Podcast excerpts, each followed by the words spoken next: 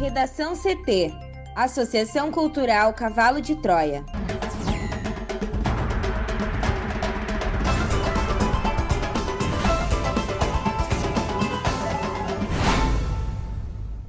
Agora, no Redação CT. Renda emergencial gaúcha é aprovada na Assembleia. A Assembleia aprova redução nas taxas de licenciamento do Detran no Rio Grande do Sul. Brasil bate marca de 4 mil mortes por Covid registradas em um dia pela primeira vez e soma 337,6 mil na pandemia. Senado aprova projeto que prorroga até julho o prazo de entrega do Imposto de Renda 2021.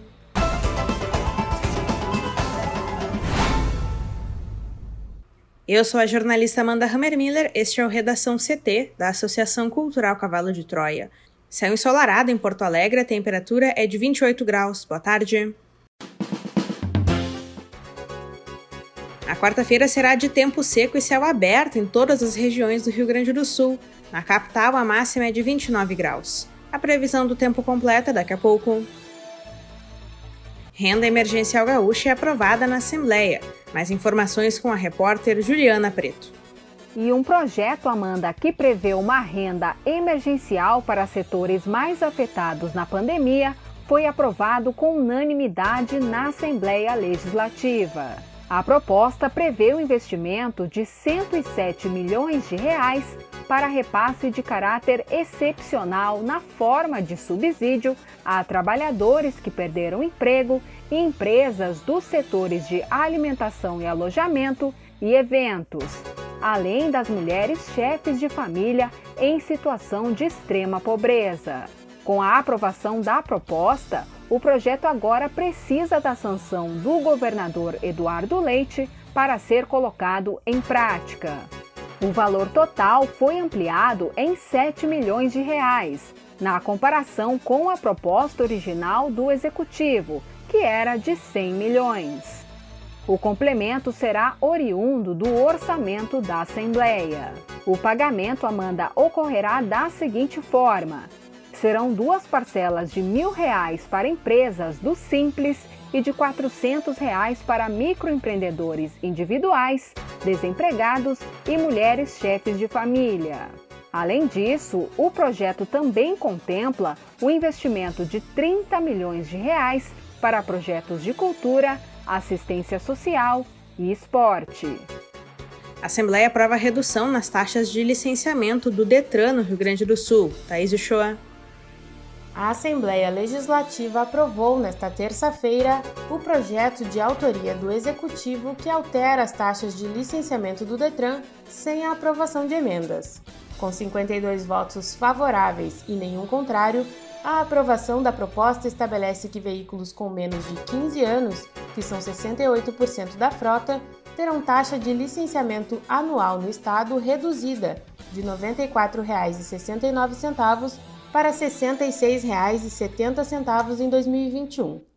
A proposta também alinha as taxas aos avanços tecnológicos recentes e às mudanças na legislação, que extinguiram o documento em papel moeda e o seu envio por correio. Outra mudança é a unificação da taxa de alteração de registro de veículo quando há transferência de propriedade. Atualmente são 10 faixas com valores diferentes, variando de R$ 51,87 para motos com mais de 4 anos a R$ 1.189,54 para ônibus com menos de 4 anos. O valor contemplará apenas uma alíquota correspondente ao serviço prestado, de R$ 149,34 a partir da nova lei, corrigida pela UPF de 2022 em diante. A mudança representa redução para 82% dos casos. O projeto estava trancando a pauta desde a semana passada, quando começou a ser discutido, mas não passou pela votação devido à articulação do governo para que a emenda da deputada Anne Ortiz do Cidadania, que previa a extinção da taxa de registro e de licenciamento do veículo, não fosse aprovada. Uma nova emenda, apresentada pelo deputado Tenente Coronel Zuco do PSL, em parceria com a deputada Anne Ortiz e com a bancada do Novo, foi apresentada, mas acabou caindo e não sendo votada. A emenda previa que o valor reduzido de R$ 94,96 para R$ 66,70 se mantivesse para os próximos anos e não retornasse a subir, conforme proposto pelo Executivo, para R$ 85,22 em 2022.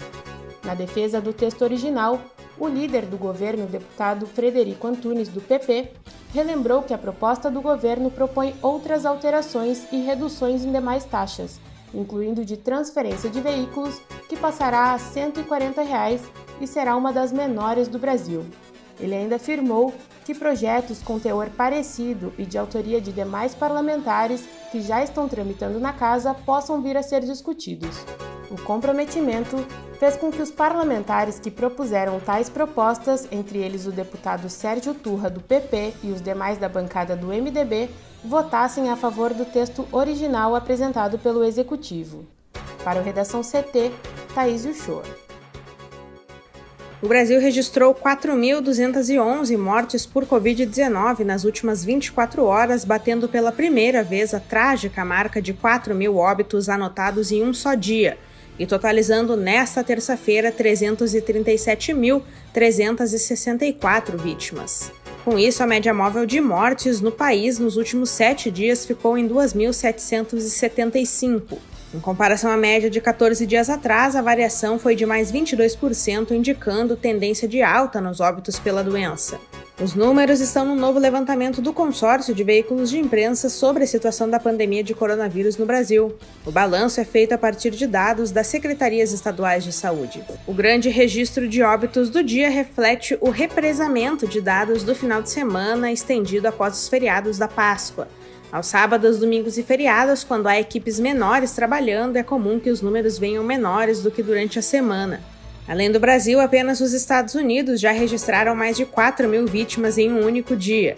Em seu pior momento após as festas de fim de ano, o país norte-americano anotou 4.476 mortes no dia 12 de janeiro. Por esse parâmetro, o país com a terceira pior marca foi a Argentina, com 3.351 mortes anotadas em 1 de outubro do ano passado. Já são 76 dias seguidos no Brasil com a média móvel de mortes acima da marca de mil.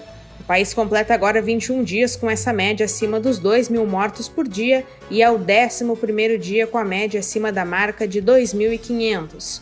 O número voltou a subir nesta terça após quatro dias em queda. Em casos confirmados desde o começo da pandemia, 13 milhões 106 mil e 58 brasileiros já tiveram ou têm o novo coronavírus, com 82.869 desses confirmados no último dia. A média móvel nos últimos sete dias foi de 63.143. Isso representa uma variação de menos 16% em relação aos casos registrados em duas semanas, o que indica a tendência de queda nos diagnósticos. O balanço de vacinação contra a Covid-19 desta terça-feira aponta que 20 milhões 828.398 pessoas já receberam a primeira dose da vacina contra a Covid-19, segundo dados divulgados até às 20 horas de ontem.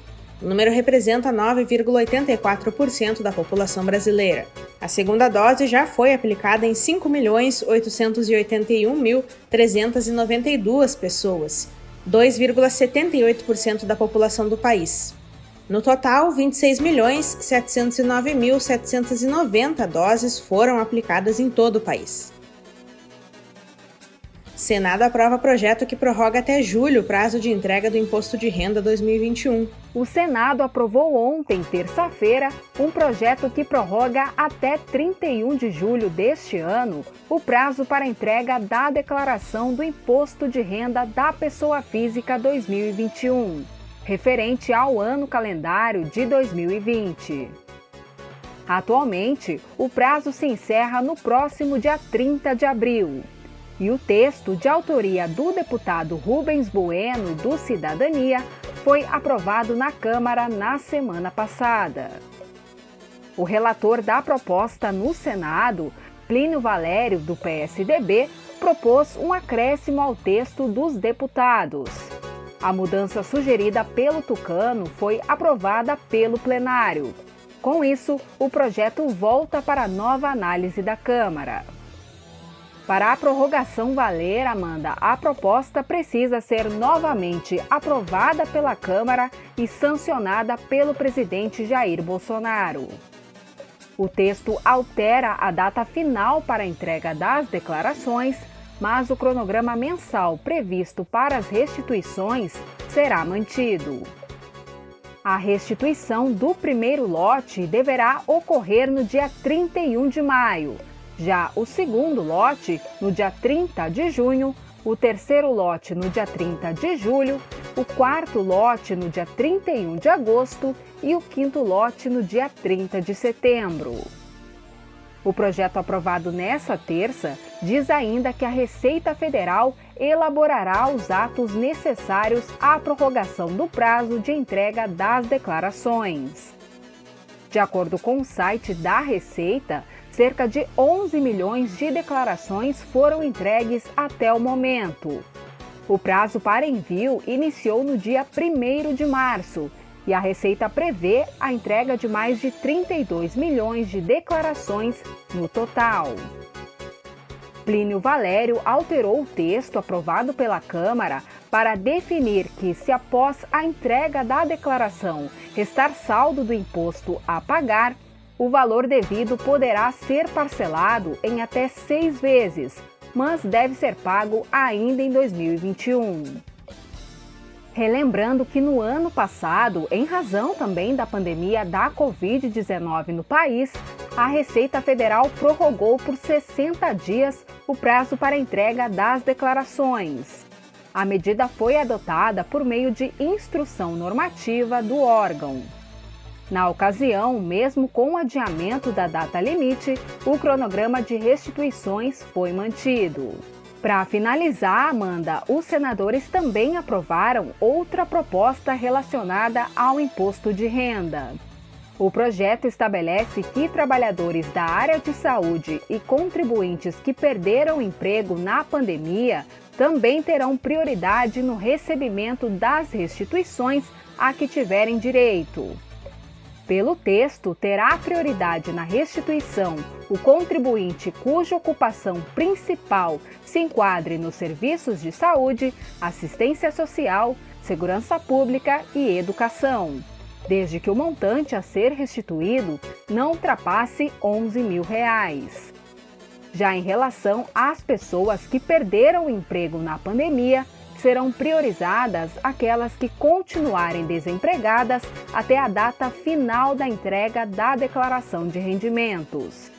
Para o Redação CT, Juliana Preto. Sigo contigo, Juliana, agora para a previsão do tempo. E nesta quarta-feira, uma massa de ar seco que passa a atuar sobre o território gaúcho inibe a formação de nuvens carregadas no estado, proporcionando um dia de tempo firme e céu aberto em todas as regiões, sem possibilidade de chuva. As temperaturas, Amanda, seguem na mesma faixa das registradas anteriormente. A máxima de 33 graus está prevista para os municípios de Westfália, no Vale do Taquari, e Venâncio Aires, no Vale do Rio Pardo. Aqui em Porto Alegre, a máxima deve ficar em 29 graus e a previsão é novamente de sol. Já amanhã, quinta-feira, o cenário não muda. Tempo firme e céu aberto em todas as regiões gaúchas.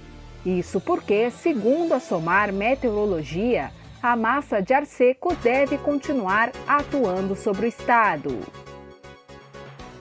Confira a charge de hoje de Guilherme Peroto no nosso portal redacão.cavalodetroia.org.br. Um feliz dia do jornalista a todos os profissionais, em especial as nossas repórteres Juliana Preto e Thaís Uchoa. Redação CT. Apresentação Amanda Hammermiller. Colaboração Juliana Preto e Thaís Uchoa. Uma produção da Associação Cultural Cavalo de Troia com apoio da Fundação Lauro Campos e Marielle Franco. Próxima edição amanhã. Boa tarde.